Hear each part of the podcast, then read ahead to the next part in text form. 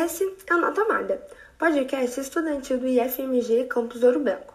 Somos um grupo que temos o compromisso de informar nossos ouvintes. Esse é o episódio 8 da temporada 3. Oi, gente, tudo bem? O meu nome é Thaisa, eu sou da frente de Ciências e Tecnologia do podcast. No episódio atual, nós vamos falar um pouco sobre ansiedade e dar continuidade no tema. E nisso nós vamos ter uma entrevista também com uma psicóloga para podermos falar mais sobre. Mas, mais do que nunca, é, eu acho que a ansiedade tem sido algo extremamente presente no dia a dia de parte da população e afetando principalmente jovens. É, as crianças atualmente, elas, por exemplo, já sabem desvendar aparelhos tecnológicos antes mesmo dos 10 anos. E a maior fonte de entretenimento, por exemplo, dos adolescentes atualmente tem sido a internet. E isso contribui para que elas passem horas e horas ligadas em um computador ou um celular ou algo do tipo. Mas apesar da tecnologia ter se tornado indispensável para a gente, nem tudo são flores. E grande dos males que a tecnologia pode nos causar, um deles é o vício, que pode causar problemas para a nossa saúde mental e de palpiar alguns aspectos da nossa vida. E isso podendo ser um critério de desenvolvimento de ansiedade. E a quantidade excessiva de estímulos e conteúdos que nós consumimos diariamente, elas podem aumentar o nosso nível de ansiedade, estresse, insatisfação e afins. Porém, isso é apenas um dos milhares de aspectos que são responsáveis pelo desenvolvimento de uma ansiedade. Outros deles que são mais frequentes são às vezes eventos traumáticos que uma pessoa teve quando criança, é, relacionamentos, estresse, depressão e diversas outras coisas. Assim, aspectos são que não faltam, possuem vários. E esses normalmente são os principais, mas existem diversos e variam muito de pessoa para pessoa também. Mas a gente tem atitude que pode nos ajudar a diminuir os níveis de ansiedades e que pode dar uma relaxada e ajudar a gente um pouco, principalmente em momentos de crise, por exemplo. E algumas delas são, por exemplo, o enriquecimento do cotidiano. Eu tava lendo e que fala que você trazer um pouquinho do, do seu dia a dia, de coisas que você gosta, sabe? Como um hobby, é, ou então um alimento que você gosta, atividade física. Atividade física, eu acho que principalmente é vontades que você tem. É manter contato com amigos também, conversa olho a olho, sem ser apenas por celular. A gente se desconectar um pouco de, das tecnologias, sabe? é também transformar o local onde você passa parte do tempo, sabe, um local aconchegante. Você dá uma relaxada um pouco. E o que pode ajudar muito com isso é a meditação ou yoga. E a melhor das alternativas, terapia. Como havíamos falado antes, a tecnologia ela pode ser a causa do desenvolvimento de uma ansiedade. Porém, ela também pode nos ajudar fortemente nesse quesito de, principalmente nesse tempo pandêmico, a tecnologia foi uma fonte totalmente útil para ajudar a dar uma aliviada na ansiedade, como por exemplo com as terapias online, que agora vai ser pauta da entrevista que a gente vai ter com a psicóloga Rogiane. E ela relata nesse, nesse tempo pandêmico ter atendido diversos pacientes online e principalmente com diagnóstico de ansiedade. Vamos lá! Olá, Rogiane. Olá, Thaisa. Então, a gente vai fazer uma perguntinha para você. E aí você nos conta um pouquinho como foi a sua experiência também como psicóloga nesse tempo pandêmico, é, terapia online, como estava funcionando. De início, como que foi a terapia online, a demanda na pandemia? Você possuiu muitos diagnósticos de ansiedade nesse momento? Ó, oh, a, a, a demanda da terapia online ela já, já existia antes da pandemia, né? E o que, que acontece? A terapia online ela foi já desde 2018 que ela é regulamentada, foi revisto, regulamentado, tudo certinho pelo Conselho Federal, e a demanda já existia, só que muito pouca. Com a pandemia, o que, que aconteceu? É, os pacientes que estavam no presencial não podiam ficar sem atendimento, então nós tivemos a opção do online. E a partir, da, a, partir, a partir do momento que foi acontecendo os atendimentos online, demandas é, fora dos pacientes que já eram presenciais foram acontecendo. Então, a demanda aumentou demais para a terapia, tanto presencial quanto online. Mas a online, ela está assim, fez um boom na, na terapia online a pandemia. E é. dentre esses pacientes, você possuiu muitos com diagnóstico de ansiedade? É, o que, que acontece? É, a, o diagnóstico de ansiedade, ele, ele é feito por um período um pouquinho longo, né? Então, é, dentro da, da, da, durante a pandemia, alguns pacientes já vinham com diagnóstico de ansiedade em tratamento há muitos anos, já tinham diagnóstico de ansiedade e nunca tinham feito terapia para trabalhar a ansiedade, para tratar a ansiedade, e teve pessoas que chegaram com sintomas e que realmente foram diagnóstico de ansiedade. Dentre esses, muitos homens. Há muitos homens, que geralmente os homens chegam com sintomas de, de é, dor no peito, pressão, a pressão arterial aumentada, e, e, eles sempre vêm de um cardiologista, porque quando eles começam a ter esses sintomas, eles procuram um cardiologista, porque a primeira ideia da ansiedade é de que a pessoa está com problema cardíaco. Né? Então, os diagnósticos de ansiedade aumentaram muito, tá? Durante o isolamento social, mas por incrível que pareça, e já, na verdade não é nem por incrível que pareça, a gente já esperava isso. Quando faz a reabertura e voltam as aulas, né, quando a vida começa a voltar, as, os, os diagnósticos de ansiedade aumentaram muito mais, principalmente criança e adolescente. Porque o que, que acontece? O adulto, ele mesmo restrito, ele continuou tendo uma vida porque ele tinha que trabalhar para manter a família. Então ele continuou saindo para trabalhar, ele continuou indo ao supermercado, à farmácia, à padaria. A criança e o adolescente não. Eles ficaram completamente isolados. Então, a ansiedade com a criança, o adolescente o idoso foi muito maior em termos assim de diagnóstico do que a ansiedade com o adulto. Não que o adulto não tivesse, porque o adulto também ficou muito ansioso, mas por motivos diferentes. Né? Por exemplo, hoje em dia a gente tem um adulto muito ansioso porque alguns tinham é, negócio próprio e tiveram grandes problemas financeiros em função da pandemia, alguns perderam emprego, alguns já tinham ansiedade, o processo de pandemia é, aumentou. Mas o que é novo mesmo é o índice aumentado do processo de ansiedade com crianças e adolescentes. Hum, entendi. Nossa, eu tô bem surpresa de você ter falado que muitos homens, principalmente, que te procuraram. Eu já li e eu percebi que a, que a maioria eram mulheres. Eu tô surpreendida e ainda mais chocada pelo fato que foi cardiologista que indicaram eles. Nossa, muito surpresa mesmo. É, tem, tem uma trilha aí, né? O que, que acontece? Geralmente a mulher, quando ela vem para terapia, ela vem indicada por uma amiga, por um líder religioso, por um clínico geral, por um ginecologista, né? Pelo cardiologista, só em casos específicos, pelo menos assim, dentro da minha experiência, falando dentro do meu, do, da, da minha área, da minha experiência.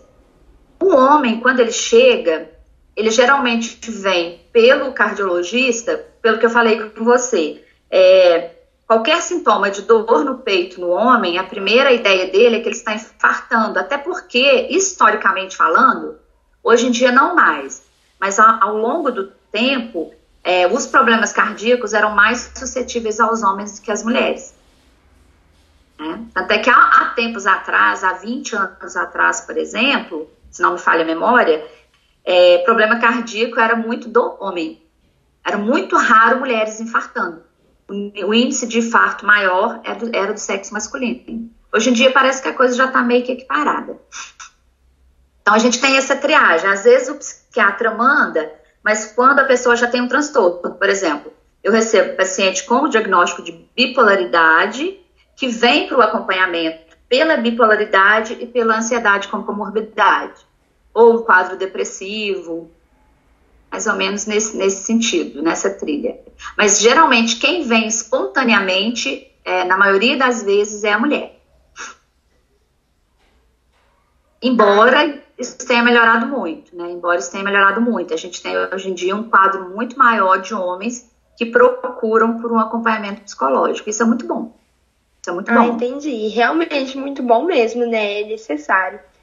E normalmente, quais que são os principais sinais, os primeiros sintomas é, da ansiedade? Então, a gente tem que fazer uma separação.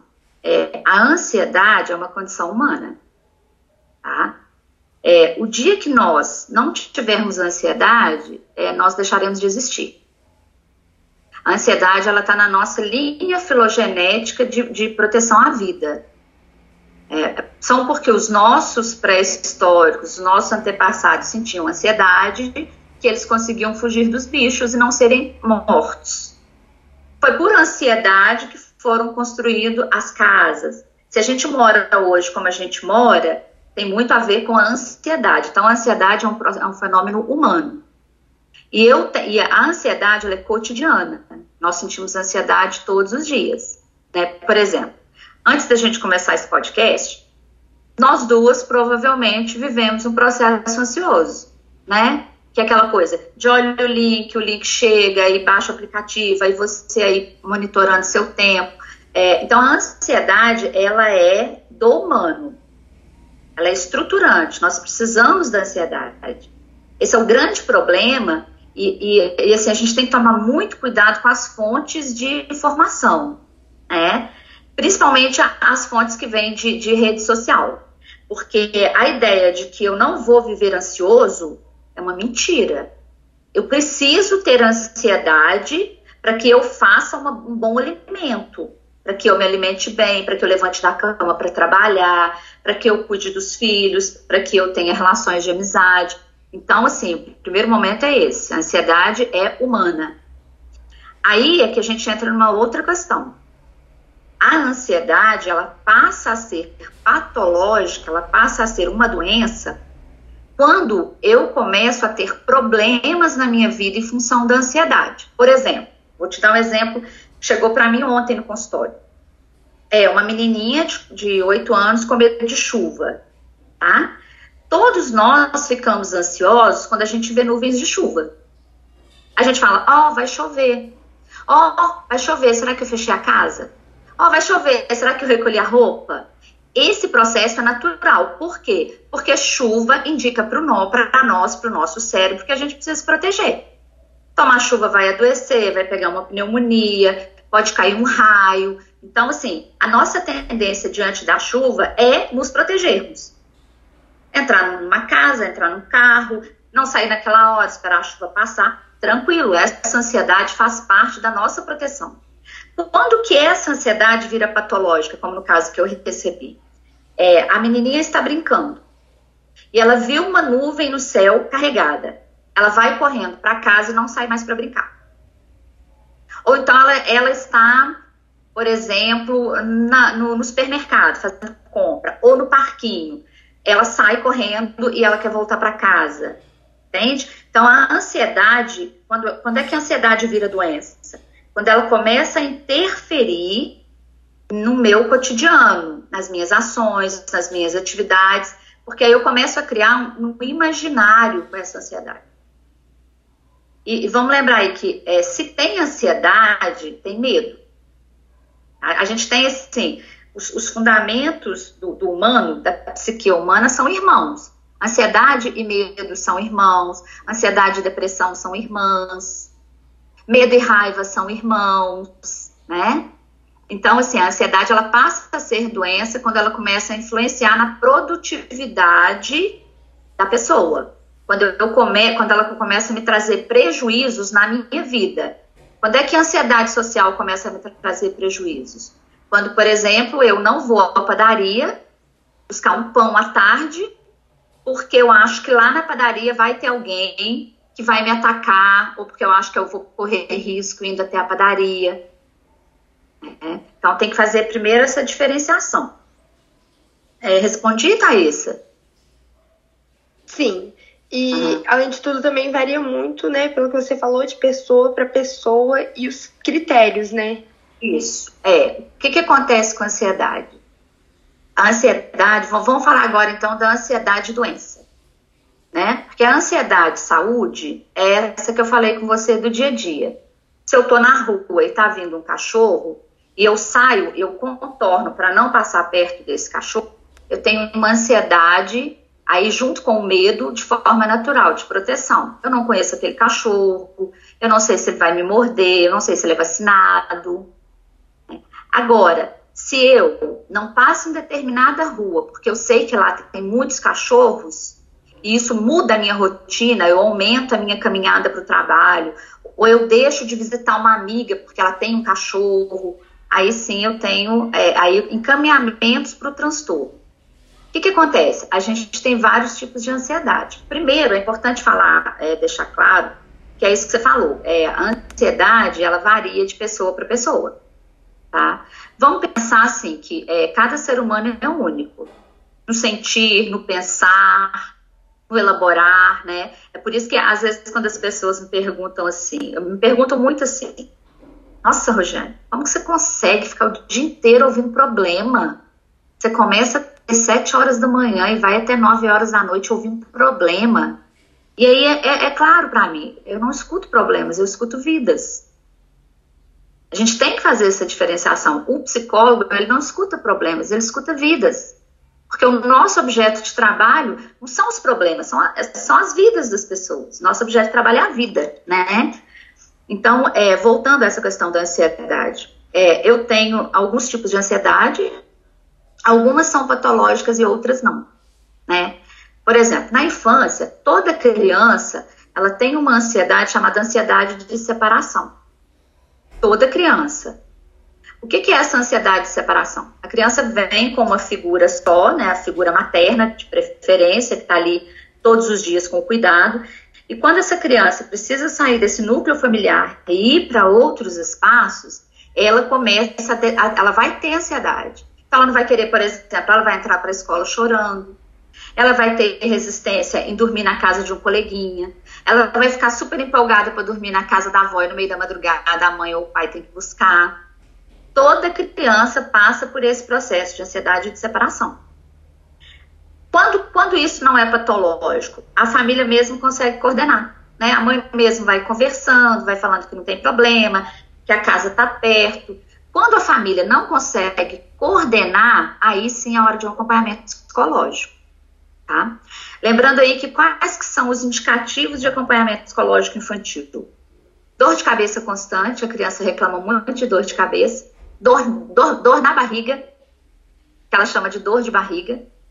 Então, se a criança ela se mantém com essas queixas por mais de duas semanas, a mãe levou o pediatra, fez exame de fezes, não tem nenhum vermífugo, não tem nenhum verme aí comandando, não tem nenhum problema na ordem do intestino ou da bexiga, aí nós temos uma questão emocional.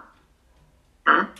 E é, em função da pandemia, as crianças estão extremamente ansiosas. Eu te falo assim, numa proporção, por exemplo. Eu, eu, eu sou especialista em atendimento infantil. Né? O que, que acontece? De, de, de 2019 para cá, a minha demanda ela triplicou. Se antes eu tinha cinco crianças aguardando vaga para atendimento, hoje na lista de espera eu tenho 27 crianças aguardando. Por quê? O que, que acontece? No período de isolamento, é, o isolamento social ele faz muito mal para o cérebro. Durante o isolamento social, o cérebro não faz desenvolvimento, né? É como se o cérebro ele fosse atrofiando, entre aspas, sendo muito exagerado. A área do hipotálamo, que é responsável pela memória, pela socialização, a área da amígdala, né, o giro do símbolo, que é responsável pela elaboração das emoções, pela regulação emocional, ficaram todos comprometidos por causa do isolamento. O isolamento é adoecedor. Tá? O nosso cérebro não quer isolamento, ele não gosta de isolamento.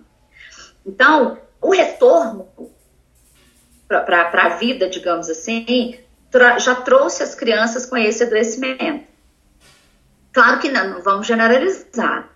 Lógico que tem crianças em condições muito boas, que moram em casas muito, Ainda assim, mesmo as crianças que, de, de, um, de um nível de vida elevado, que tem casas muito boas, que vão para fazenda e tal, ainda assim elas tiveram crises ansiosas. Bom, partindo agora, vamos lá para a adolescência. O adolescente, ele tende a ser ansioso naturalmente. Vamos lembrar lá que todo processo de ansiedade é natural. O adolescente, ele é ansioso com a forma do corpo dele, até porque o, adolescente, a visão dele é disforme por causa da, do, do, desenvolvimento. O adolescente, ele sempre se vê ampliado. Ele tem a ideia que ele está muito cotoveludo, que ele está muito joelhudo, que ele é narigudo, que ele é orelhudo. Né? O adolescente ele, ele não consegue ver uma forma dele é, é, dentro do que realmente é. Ele já tem uma alteração da imagem dele, isso por causa do desenvolvimento cerebral. E o adolescente, ele passa a ter outros ambientes de convívio. Lembra lá da ansiedade de separação com a criança? Com o adolescente também acontece. Né? Por quê? Porque ele passa a ir para a escola sozinho, ele passa a ir para o inglês sozinho, ele passa a pegar ônibus sozinho, ele passa a poder viajar sozinho para uma outra cidade, a, sair com os amigos à noite sozinho, sem o pai, sem a mãe. Naturalmente, a gente já tem um processo é, ansioso. É, os, maiores, os maiores indícios de ansiedade na, na, na adolescência estão ligados ao processo depressivo. Tá? Geralmente, o adolescente, se ele é ansioso, é, a gente tem que tomar muito cuidado porque ele está limítrofe com a, depressão. Agora, todo adolescente com depressão é ansioso. A gente não liga muito depressão e ansiedade juntos, que a ideia que a gente tem é que a ansiedade, ela é a excitação, e realmente é, né? E que a depressão é a paradeza, né? Que realmente é. Só que existe uma ansiedade na paradeza. Né? Eu posso estar parada dentro de casa, só assistindo televisão e estar extremamente ansiosa. Mas aí, voltando à questão da ansiedade, a gente tem alguns tipos, né? A gente tem a ansiedade generalizada, que é essa ansiedade, assim, que a gente que, é o, que é, essa ansiedade é muito engraçada porque ela cabe até para outras coisas, né? É, algumas pessoas podem chamar de premonição, né, e tal aquela coisa de alguma coisa ruim vai me acontecer. Aquele pensamento assim, tudo mais, vai uma coisa ruim. Sempre que tem uma coisa outra, uma coisa. E também da ansiedade. E na também a pessoa apresenta um pouquinho de ansiedade. Um pouquinho de social, mas não atrapalha viva muito. Ela tem um pouco pouquinho de compulsão alimentar, assim, ela, quando ela está mais ansiosa, ela tende a comer mais, né? Então, a ansiedade generalizada, ela precisa ser tratada. Toda a ansiedade, quando ela vira um transtorno, ela precisa ser tratada. Qual que é o tratamento da ansiedade? Terapia, é, medicação quando necessário, atividade física. A gente tem um tripé da ansiedade. Logo, e, e, aí, na verdade, a gente não tem um tripé. Eu vou colocar mais uma, uma quarta coisa aqui. É alimentação e sono. Tá? Nós não fomos feitos para a vida sedentária. Nós somos feitos para subir em árvore, para correr, para nadar, para andar. Nós não fomos feitos para o elevador, nós não fomos feitos para o controle remoto, nós não fomos feitos para o fast food. Então, à medida que nós mudamos os nossos, nós ficamos sedentários, mudamos os hábitos alimentares e mudamos o nosso padrão de sono, automaticamente nós vamos ficar ansiosos, porque o cérebro ele ainda não tem adaptação a essa nova forma. Então, aí você vai me falar assim, então a gente tem um mundo ansioso. Sim, sim. E grande parcela desse mundo com ansiedade doentia, com o transtorno instalado. Né? Dentro da ansiedade, a gente tem um quadro de fobias né? O pânico é uma fobia, a gente, o pânico é a fobia social, a gente tem é, a, os pensamentos, né? Os pensamentos que, que, são pensamentos da fobia social, que é aquela ideia de que a exposição, eu vou ser atacada, eu estou em risco, porque eu estou exposta. Então, pensar num show me traz muita angústia, me traz muita ansiedade, porque pode vir qualquer coisa, pode vir um, um disco voador lá de cima e, e, me enxergar e me pegar, pode vir uma pedra que só vai acertar em mim, o cantor pode jogar uma, uma, alguma coisa lá e pode acertar em mim, e pode ser uma rosa, mas vai me machucar, né? Então, assim, a fobia social, ela faz com que eu crie um mundo imaginário, tá? Do que realmente é. O que que acontece? A ansiedade, ela te coloca no mundo imaginário não existe aquilo que a ansiedade está te falando, tá? Mas como você sente o processo de, de ansiedade é muito doloroso, é muito difícil você conversar com seu cérebro, pra, com seu cérebro, para que ele entenda que aquilo é real. vamos lembrar lá que no tempo cerebral, no tempo emocional, a gente não tem cronologia. A nossa cronologia, a nossa contagem de tempo é social. Tá? É, outra ansiedade que a gente tem são as compulsões, né? Então a gente tem aí o toque, que é o transtorno, né? Obsessivo compulsivo. É, o toque, a gente ele tem ele de diversas formas, né? Você tem o toque de limpeza, você tem o toque de é, medo de doença, né? Você tem o toque de pensamento. Né? O que, que é o toque de pensamento? São os pensamentos repetitivos que nós ficamos o tempo todo. O que, que é interessante eu observar como critério de adoecimento?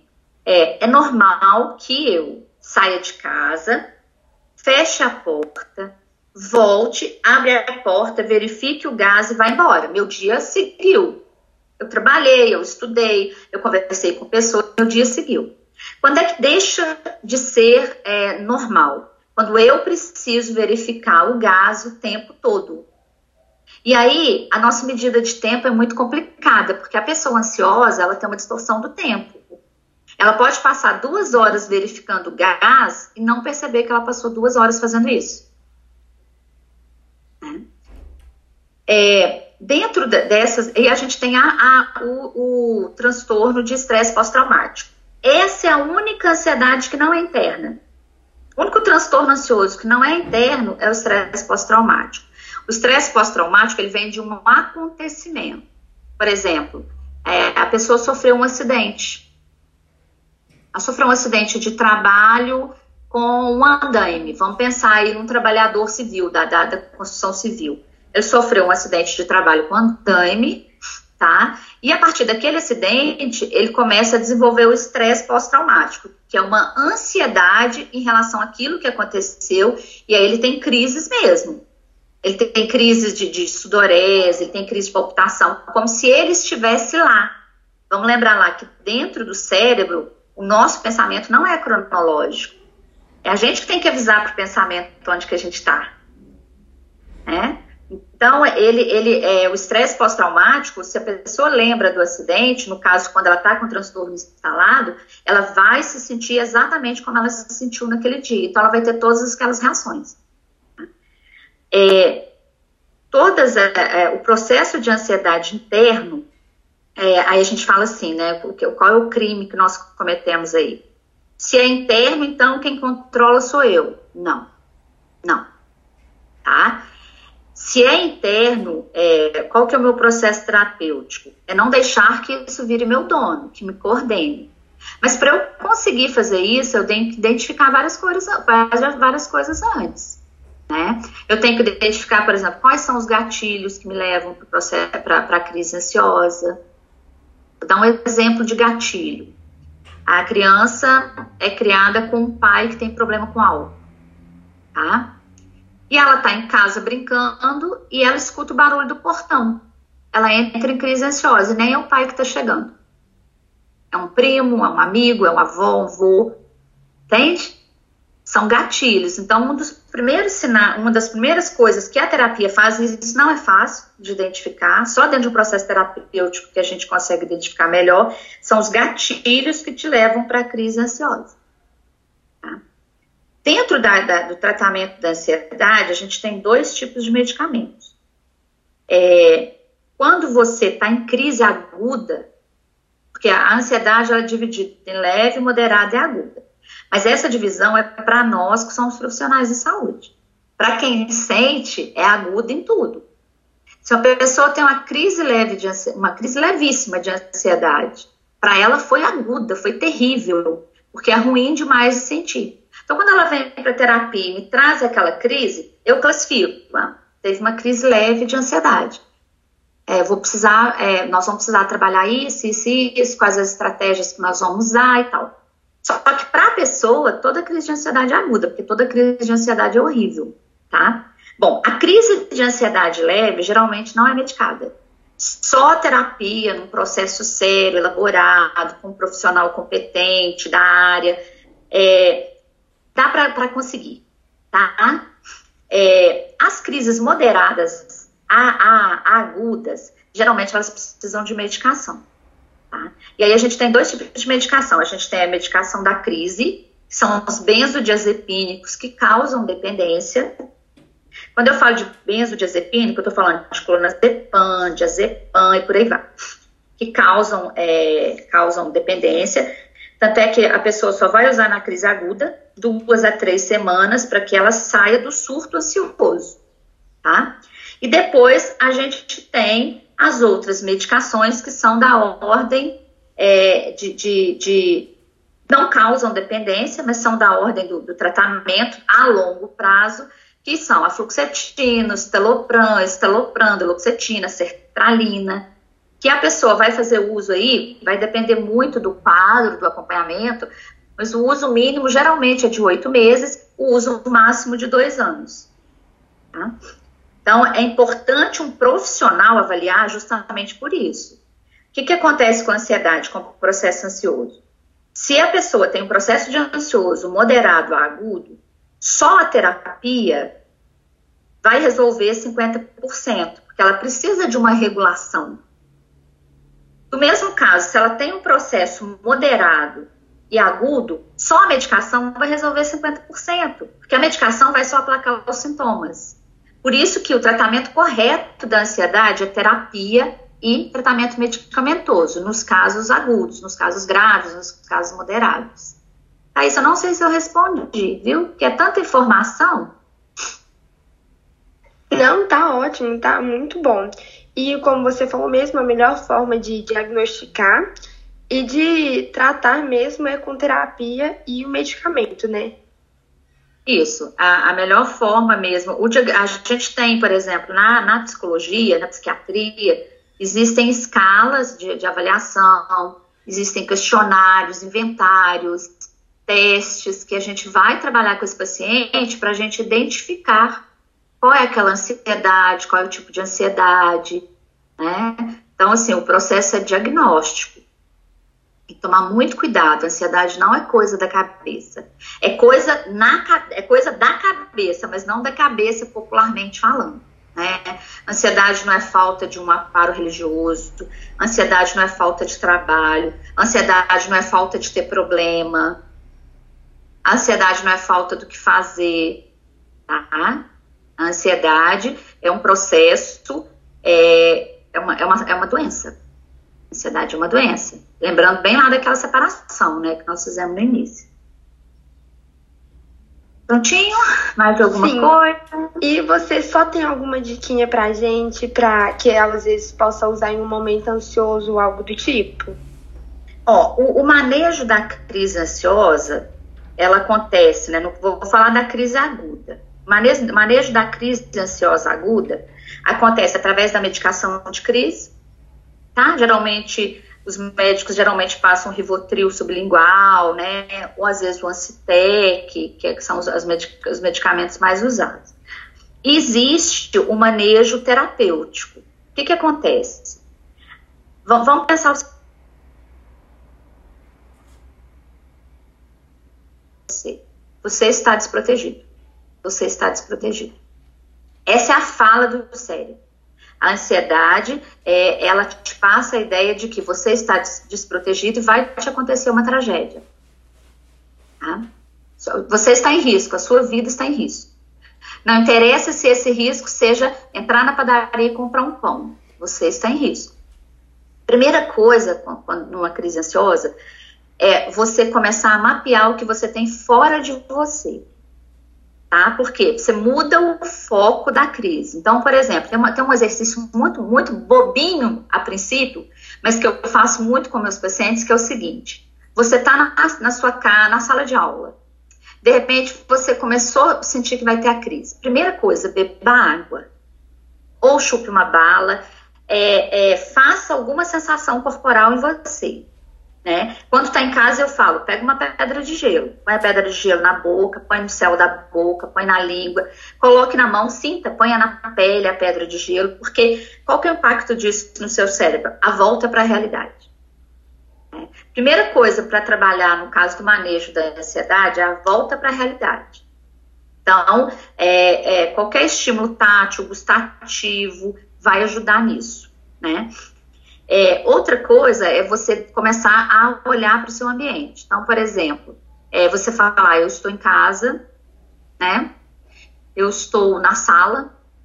Aqui eu tenho uma televisão, eu tenho um quadro, eu tenho porta-retrato, eu tenho um sofá, eu tenho é, uma mesinha. Hoje está calor, né? Tô, tô, tô, o tempo, o tempo tá, tá nós estamos na, na, estação tal, o tempo, o clima tá assim, assim, assim. Porque quando você começa a fazer esse exercício, você muda o foco. E o seu cérebro entende que ele pode fazer outros circuitos que não seja só o circuito do medo, que é a área, a área ali do giro do símbolo, tá? Isso, isso aí ajuda bastante. Muito bem? Essa, essas técnicas, gente, assim, são várias técnicas que existem. É, agora, existe uma, uma outra coisa dentro dessas técnicas que é aceitar. Né? Eu preciso aceitar o pensamento ansioso, eu preciso aceitar que eu estou tendo uma crise ansiosa, porque aí ela vai passar. O máximo que uma crise ansiosa dura no cérebro é de 15 a 20 minutos. Passou disso, nosso próprio cérebro trabalha para baixar essa crise. Vamos lembrar lá que o nosso cérebro é feito para que a gente viva. Então, ele cria várias formas de preservação. Prontinho? Fechamos? Sim, ótimo. Responder. Rosiane, muito obrigada. Você falou muito bem e foi ótima a nossa conversa. Obrigada a você.